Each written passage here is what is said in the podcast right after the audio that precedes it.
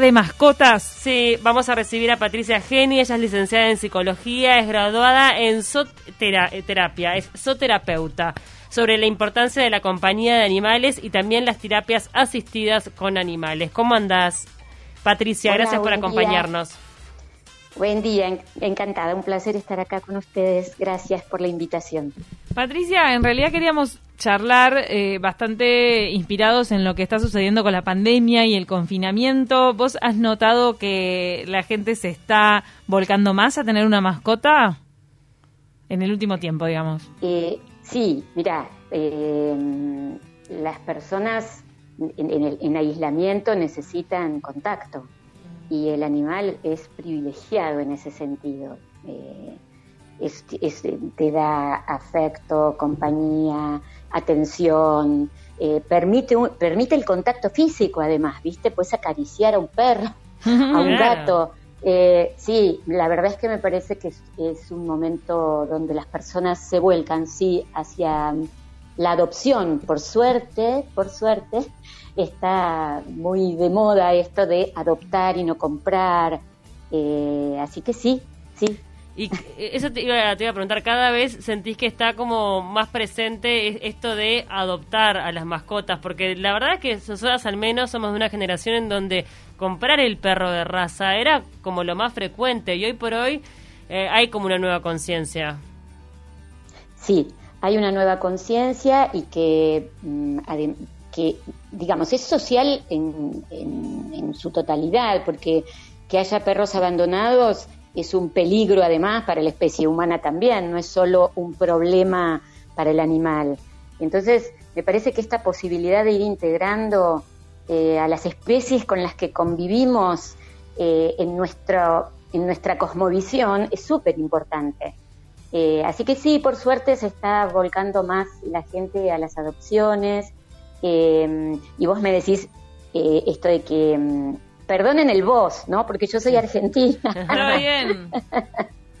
este, vos me decías que, que en, tu generación todavía estaba, ¿no? Esto de la importancia de, de la adquisición de los animales. y yo te quiero decir que no, no, no quiero que te ofendas, pero que una de las cosas con las que yo eh, más peleo es con el término mascotas, ¿sabes? Ah, mira. Eh... ¿Cómo le decís? no, pero está bueno, aprendamos. ¿Cómo, ¿Cómo le decís? No, mira, lo que pasa es que el, concepto de mascota es de objeto, ¿sabes? Es un objeto al servicio de la persona. Y en realidad, el animal es otro ser vivo que tiene. Mm. Es un par con otras particularidades, pero es un par. Claro tiene sus derechos, igual que nosotros, ¿viste? Entonces se trata de armar una convivencia con ese otro diferente y respetando las singularidades de cada uno, pero no es un objeto. Eh, ah. entonces yo estoy así como tratando de, sacar el término mascota del mundo. No, está bien, eh, está bueno tenerlo en cuenta, la verdad, todo como que llama a un cambio. ¿A vos por qué se te dio por la zooterapia? Mira, yo eh, hace muchísimos años que vengo trabajando en el ensamblando ecología y, psicoterapia. Em, entonces, eh, la verdad es que yo me formé como zooterapeuta em, para adquirir eh, más conocimiento acerca de esa modalidad de trabajo. Y después armé la propia, que se aleja un poco de los de los preceptos de la zooterapia clásica, porque por esto que te comentaba recién, porque para mí el animal no es una herramienta, el animal es forma parte del campo vincular donde se desarrolla el, evento terapéutico y por lo tanto lo que sucede entre todos los que estamos en ese campo vincular eh, ayuda a la comprensión ¿no? y te facilita ver Em, aspectos, rasgos del, del consultante que tal vez no aparecerían de modo directo y velozmente solo en la relación conmigo, que aparecen a través del vínculo con el animal, que es catalizador. Entonces, para mí, incluir el animal en, el encuentro terapéutico, eh, yo aclaro, yo no trabajo con niños, yo trabajo con adultos. Mm. Entonces, también es una diferencia muy importante. Pero danos un ejemplo de algo que, descubriste. En, ahí va. De, también este, detectar lo que el animal transmitía. Lo que pasa es que, mira, em, a ver, el animal eh, está, ¿no? Solo está, está igual que yo, viendo lo que pasa, escuchando, etcétera, etcétera, en la consulta. Y hay un momento en que el animal percibe algo que tal vez yo no percibí. Entonces se acerca al consultante y hace algo. Yo como terapeuta empiezo a mirar esa, eso que pasó ahí, ¿viste? Que no es el perro o el, consultante, es lo que pasa entre ellos. Cómo el animal reaccionó frente a algo, que puede ser que la persona se haya angustiado, y cómo la persona responde a ese contacto. Mm. Y eso mm, a mí me, me, da mucha información, pero además casi te diría que mm, es un, para mí es un desafío precisamente eh, abrirme y permitir que ese vínculo entre ellos dos suceda. Eh, porque sin mi intervención, porque lo que además se juega ahí es una relación que está vinculada a las modalidades de poder que ejercen las personas en los vínculos. Entonces, eh, cuando la persona incluye la, acción del animal, responde de una determinada manera, yo empiezo a ver, lo, lo, que sucede con el animal no es diferente a lo que sucede con otros. Entonces, eh, yo empiezo a ver cómo se juega esa, por ejemplo, por ejemplo, digo, ¿no? Esa variable. Es, acá hay un sometido y un sometedor, acá hay un par relacionándose afectivamente, acá hay alguien que incluye al otro, bueno, mil, mil datos te podría dar. Claro. Y, este, y, trabajás, por ejemplo, eh, digo, algo que al menos acá en Uruguay es muy frecuente es la equinoterapia. ¿Trabajás con también eh, este, con este tipo de, terapias que utilizan a los caballos? Mira, yo no trabajo porque yo no tengo caballos. Mm. Eh, y me parece que ahí hay una formación muy específica en relación al caballo. Yo la tengo en relación al perro, en todo caso. Ah, va, vos te especializás en los perros. con gatos. Y trabajaste con gatos también. claro, yo trabajo con perros porque yo tengo perros, porque son forman parte de mi familia. este, he trabajado con gatos porque mm, en mi consultorio, cuando no van los perros, me visitan los gatos del vecindario y se quedan trabajando conmigo y eso es maravilloso. Eh, y he trabajado con eh, los animales de los consultantes. A veces vienen con sus propios animales. He trabajado con un erizo, por ejemplo. O con, bueno, con perros de mis consultantes. Bueno, ellos vienen a veces con sus animales.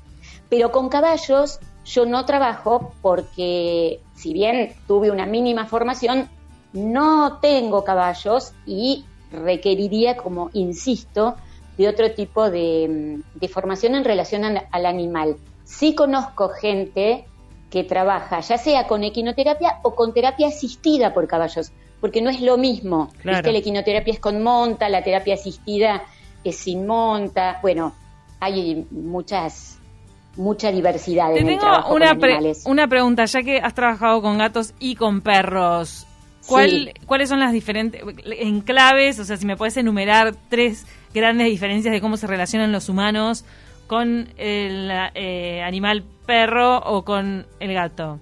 ¿Lo notás? ¿Hay, diferente, ¿Hay un diferente flujo de, emociones o de vínculo ahí? Mira, en, en realidad los humanos nos relacionamos distinto porque los gatos y los perros son distintos también. Entonces ellos también se relacionan distinto, ¿viste? Eh, entonces, en la medida, por ejemplo, el, perro es muy común, muy común que en una sesión este, se le acerque a la persona, le ponga una pata encima, este, le puede lamer la cara, puede, puede hacer mil cosas. El gato es más cauto. Eh, mira, mira, mira, mira, hasta que entre confianza y por ahí va y vos lo ves que se enrosca arriba, es un bollito y se acuesta arriba de la persona. Entonces, eh, ahí hay algo que esa persona está como necesitando limpiar, te diría. El Mm. gato es un limpiador de energías. Eh, y las personas, que pasa lo mismo con los perros o con los gatos, a veces les gustan los animales y a veces no. Entonces, cuando una persona acepta trabajar conmigo, que sabe que trabajo con animales, en un sentido se expone a eso. Los animales suelen ser muy perceptivos igual de, de, la- de los afectos de las personas, ¿viste? O sea, si el animal sabe que a la persona no le gusta, no se va a acercar, va a hacer otra cosa. Pero viste que Claro. los perros a veces notan que no les gusta y tal vez insisten un poco más. A mí me pasó eso con, lo- con los perros varias veces, que es como que ellos sienten tu miedo y entonces se acercan más y- Sí. y, te saltan encima. Sí, pero los gatos mira que también hacen eso. Ah, que notan el miedo y entonces insisten. Yo que soy una persona que tengo miedo a los gatos por un tema mío, fóbico. pero dicen que ellos, claro, sienten el mi- eh, ellos reaccionan con más adrenalina ellos me- también, me- ¿no? Siempre me buscan los Mm, gatos. Claro. ¿Vos qué decís? Vos Claro. sos- estoy explicando Pero, yo y mira, vos, yo- Patricia, sabés. Yo, ¿Cómo, cómo? No, que, que, que hables vos que sos la que sabes. Claro, que estaba Ah, no, no, todo ahí. bien, todo bien. Este, mira, yo he tenido, por ejemplo, me acuerdo en este momento, una sesión con una consultante que le tenía terror al- a los perros. Pero como el perro se quedaba al lado mío, yo trabajo en el piso, ¿sabes? Trabajo con almohadones, colchonetas, qué sé yo. Entonces el perro se acostaba al lado mío, entonces ella se quedaba tranquila porque sabía que el perro no se le iba a acercar. Pero cuando ella se angustiaba, el perro iba hacia ella. Qué loco. ¿Y sabes qué hacía? Se sentaba delante de ella, a un costadito de espaldas. No la tocaba, no la miraba, no le hacía nada. Solo se le acercaba un poquito más. Entonces yo le decía, ¿te molesta? Mm, Le digo que, que se corra. No, no, no, ahí está bien, decía ella. Él necesitaba eh, acercarse, pero comprendía que había una emoción en ella que le iba a hacer peor su contacto. Claro. Patricia, este, me gustaría preguntarte qué es lo que pasa con la humanización de los animales eh, dentro de, las- de las casas, para no mencionar mascotas. ¿Viste esa gente que Sí. tiene perros y le festeja el cumpleaños, les hace torta, eh, le pone el gorrito, Sí. Le hace cuenta de Instagram. le hace cuenta, le, le- le- le ponen zapatitos, lo llevan a la peluquería?